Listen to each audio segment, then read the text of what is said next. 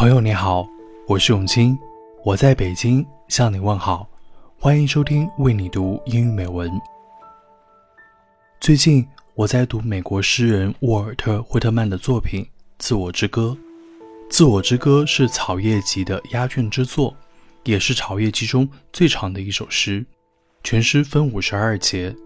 这首诗被誉为关于自我觉醒、认知和民主意识的壮丽诗篇。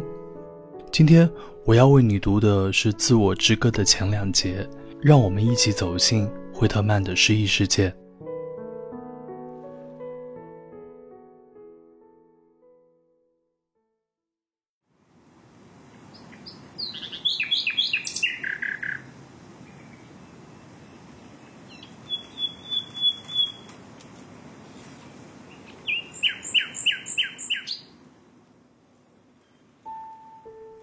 Celebrate myself, and what I assume, you shall assume. For every atom belonging to me, as good belongs to you. I love and invite my soul. I lean and love at my ease, observing a spear of summer grass. Houses and rooms are full of perfumes. The shelves are crowded with perfumes. I breathe the fragrance myself and know it and like it. The distillation would intoxicate me also, but I shall not let it. The atmosphere is not perfume. It has no taste of the distillation. It is odorless. It is for my mouth forever. I'm in love with it.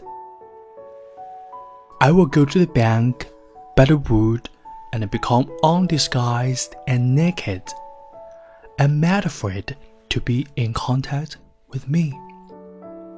The smoke of my own breath echoes, ripples, and buzzed whispers, love root, silk thread, quilch and vine, my respiration and inspiration the beating of my heart, the passing of blood and air through my lungs, the sniff of green leaves and dry leaves, and of the shore and dark colored sea rocks, and of hay in a barn. The sound of the blessed words of my voice, words loosed to the eddies of the wind, a few light kisses a few embraces, a reaching around of arms, the playing of shine and shade on the trees as the supper bells wag, the delight along or in the rush of the streets or along the fields and hillsides, the feeling of health, the full noon trail, the song of me rising from bed and meeting the sun. Have you reckoned a thousand acres march? Have you reckoned the earth march? Have you practiced so long to learn to read? Have you felt so proud to get at the meaning of poems? Stop this day and night with me, and you shall possess the origin of all poems. You shall possess the good of earth and song.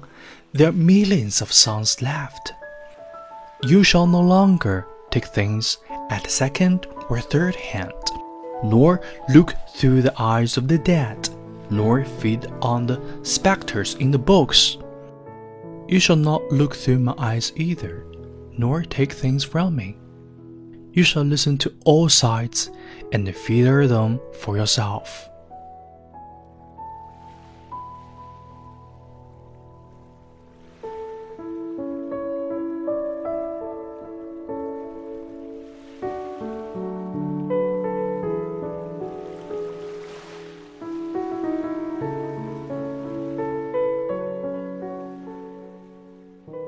最近如果天气不错，我会在起床后先到公园冥想二十分钟，再打二十分钟的太极舒展身心，然后找个安静的地方晨读惠特曼的《自我之歌》。我尝试着和惠特曼一样，俯首下视，悠闲地观察一片夏天的草叶，呼吸清新的空气。我坐在林间的椅子上，倾听风吹动树叶的沙沙声，鸟儿的窃窃私语，还有北京这座城市的回音。在风吹过的时候，看到树枝在清光和暗影中嬉戏，感受着独自一人时的快乐。我放慢脚步，安静下来，渴望接触到自己，也渴望去感受身边的世界。别人的经验可以参考，别人的文字可以阅读，但能最直接感受到这个世界的，是我们的眼睛、耳朵、鼻子、皮肤和我们的心。把感受打开，让自己的灵魂沉着而冷静地面对大千世界。